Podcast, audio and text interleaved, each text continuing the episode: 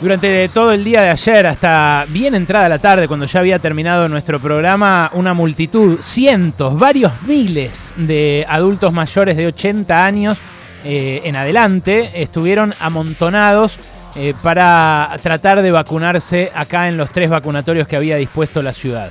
La ciudad había dispuesto el vacunatorio de Boedo, de las instalaciones de San Lorenzo de Almagro, había dispuesto también otro en el Luna Park y otro en la rural. En esos tres lugares se tenían que vacunar 4.000 personas. Y claro, eh, la verdad, el operativo fue recontra fallido porque hubo amontonamiento de gente, Hubo algunos de esos adultos mayores que se desvanecieron, que debieron ser atendidos por la policía porque no había ni siquiera eh, personal médico o enfermero para asistirlos. Eh, hubo eh, también problemas con los acompañantes porque el espacio, la distancia social no se podía garantizar con los acompañantes que tenían esos adultos mayores. y hubo un montón, un montón de gente que se fue a su casa de vuelta. ¿Por qué? Porque no quiso pasar bajo el rayo del sol con 33 grados esas dos horas que tuvieron que esperar en algunos casos o hacer esas cinco cuadras de cola que llegó a haber, repito, en plena pandemia y con el grupo de riesgo más sensible, el que más teníamos que cuidar, el que estuvimos cuidando durante un año. Bueno, estalló luego de eso, eh, primero el gobierno de la ciudad se tomó su tiempo, para responder. A la hora de nuestro programa no había voceros disponibles. Nosotros eh, consultamos con la Secretaría de Comunicación Pública, con el Ministerio de Salud y demás. Recién, eh, un tiempo más tarde, salió Gabriel Batistela, que había hablado a la mañana, uno de los eh, subsecretarios, el número dos de Fernán Quirós, que había admitido problemas con el dispositivo. Y más tarde, más hacia la tarde-noche, salió a hablar finalmente Fernán Quirós. Yo eh, a la noche pude hablar finalmente eh, con Quirós en Brotes Verdes, en la pantalla de C5N, y Quirós dio algunas de las explicaciones que ya había dado también eh, durante la tarde en algunas radios o canales colegas. Lo primero que hizo Quirós fue pedir disculpas. Eh, lo hizo también hoy cuando habló acá en el pase entre Ernesto Teneman y Reinaldo Citecase. Dijo, antes de responder nada, quiero pedir perdón, pedir disculpas en nombre del gobierno porteño. Y cuando, eh, muy correctamente, tanto Reinaldo como Ernesto le repreguntaron, él decía, eh, no, no, yo estoy admitiendo que lo hicimos mal nosotros. al pedir disculpas, admito que lo hicimos mal. esto, bueno, es algo pero la verdad que no enmienda lo que estuvo mal hecho. Esto me respondió a mí Quiroz en uno de los tramitos de la entrevista por la noche en Brotes Verdes. Escucha. Permitime eh, pedirle disculpas a las 4.000 personas que, vinieron hoy a vacunarse eh, a los sistemas del gobierno de la ciudad y a los familiares que los acompañaron por, por el momento que tuvieron que pasar, por el aglomeramiento de la gente, por las dificultades que hubo. Me parece que lo primero que es muy importante decir eso. Magnificamos de manera inadecuada la necesidad de la gente de anticiparse, de ir antes, de esperar el turno para aplicarse la vacuna y por supuesto el acompañamiento de la gente. Y eso es algo que ya lo hemos corregido a lo largo del día de hoy. A partir de mañana a la mañana hemos triplicado los centros de vacunación eh, y estamos hablando con todas las personas que mañana se tienen que vacunar para reasignarla a lugares para que tengan otro servicio diferente al que hoy tuvieron, ¿no? Bueno, hoy uno de los eh, sitios que se habilitaron para vacunación contra COVID-19 es la mezquita del Rey Fad, acá en Bullrich y Libertador, la mezquita islámica que hay, la más grande, la que se hizo en la época de, en los 90, a finales del gobierno menemista.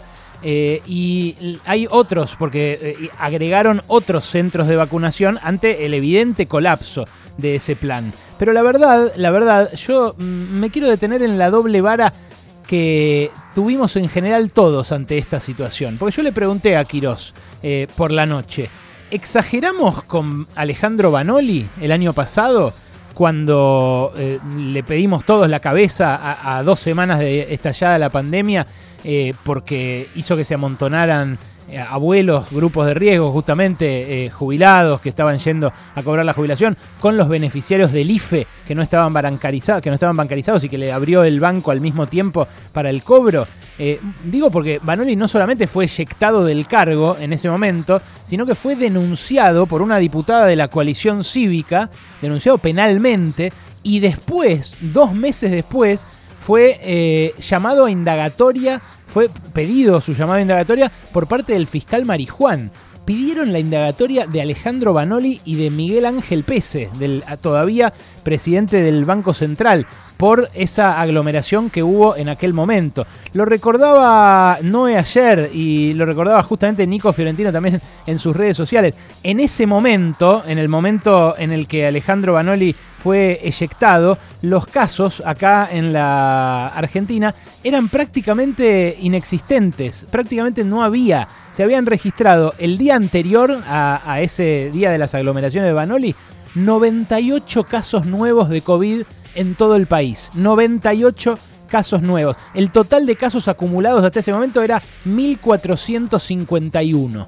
Juntos por el Cambio en ese momento denunció, insisto, denunció penalmente a eh, Alejandro Banoli por esa aglomeración. Es lógico que la oposición se comporte así. Eh, lo que no es tan lógico es que eh, mm, durante un episodio como el de ayer pretenda que nos conformemos con una disculpa. Porque, de vuelta, o exageramos con Banoli el año pasado cuando fue eyectado de la silla de Lancés, también porque la verdad que no estaba claro quién lo, quién lo bancaba en el esquema del poder del frente de todos y le soltaron la mano a todos, ¿no? Pero o exageramos en ese momento o alguien debería haber renunciado hoy.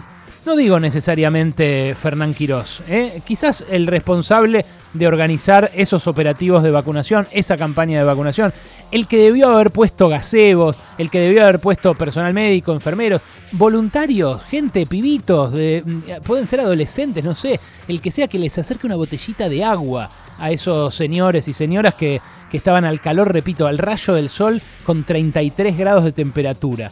Eh, ¿Cuán grave puede ser el aumento de casos a partir de eh, la aglomeración de ayer? Yo se lo pregunté a Quirós, me dijo, no, había eh, barbijos y estaban a distancia social.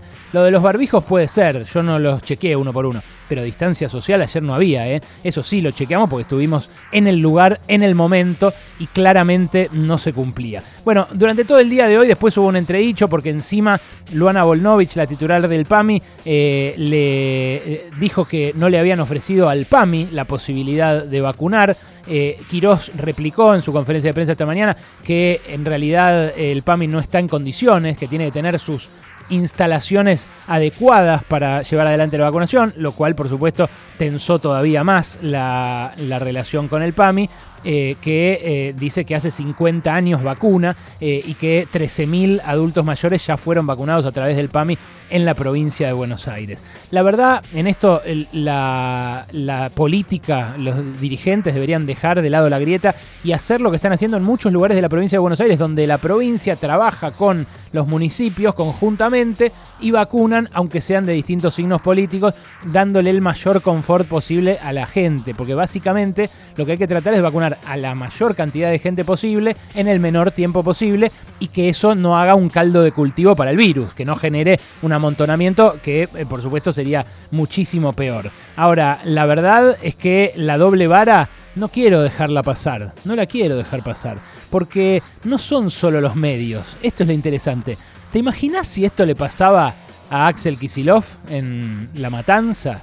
Si esto le pasaba a Daniel Goyán, al ministro de Salud eh, bonaerense, en algún centro de cualquier lugar de la provincia, ¿te imaginas si pasaba en cualquier otra provincia? ¿Cómo lo habrían tratado los medios? Bueno, ayer hasta las 5 o 6 de la tarde, el único que estaba era C5N. Todos los demás medios estaban esperando a ver cómo reaccionaba la ciudad. Y claro, con, esa, con ese tipo de protección es más fácil moverse. Pero, insisto, no son solo los medios. Es eh, toda una construcción del sentido común que hace que eh, las cosas que hace eh, Juntos por el Cambio o las cosas que hacen en general los, los conservadores, la gente rica, los poderosos en Argentina, está bien. Y las cosas que hacen los que no son ellos están mal a priori. ¿Viste? Hay como una como una consideración social incluso, porque hay una sospecha previa sobre el peronista, sobre el de izquierda, sobre el trosco, como me dicen a mí muchas veces los peronistas también.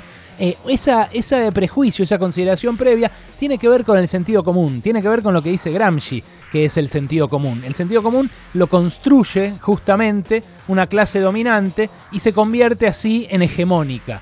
¿Qué es lo que hace que se convierta de dominante en hegemónica? Que nos convence. Entonces, esa respuesta del ministro de Salud porteño, el perdón, les quiero pedir perdón, es más que un cocheo mediático. El cocheo mediático está, por supuesto, porque han hecho un focus group, midieron, sacaron toda la tecnología duranbarbiana para ver cuál era la respuesta que menos daño les iba a generar. Pero hay algo más allá de eso, que es cómo nos convencieron a nosotros de que todo lo que hacen está ok y que todo lo que hacen los otros no.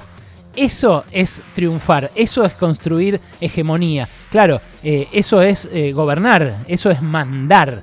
Y los que mandan están muy acostumbrados a disponer de estas eh, facilidades, de estas comodidades para, para, llevar adelante sus políticas. No digo que en muchos aspectos el peronismo no haya sido también hegemónico, que haya usado también los resortes de su poder en momentos de prácticamente suma del poder público y que haya aprovechado incluso eso para tapar actos de corrupción, para cuidarse entre sí. Eh, no digo, eh, no niego nada de eso. Lo que eh, quiero que, pensemos juntos es en esa doble vara. Porque todo el tiempo, todo el tiempo, desde el gobierno se mira hacia los medios. Pero hay algo más. Hay algo entre nosotros mismos que hace que se la dejemos pasar y que la saquen barata cuando hacen algo tan choto como poner a los viejitos al sol a esperar mientras le dieron 9.000 vacunas a las prepagas para que las coloquen a gente que espera en salas muy cómodas con aire acondicionado.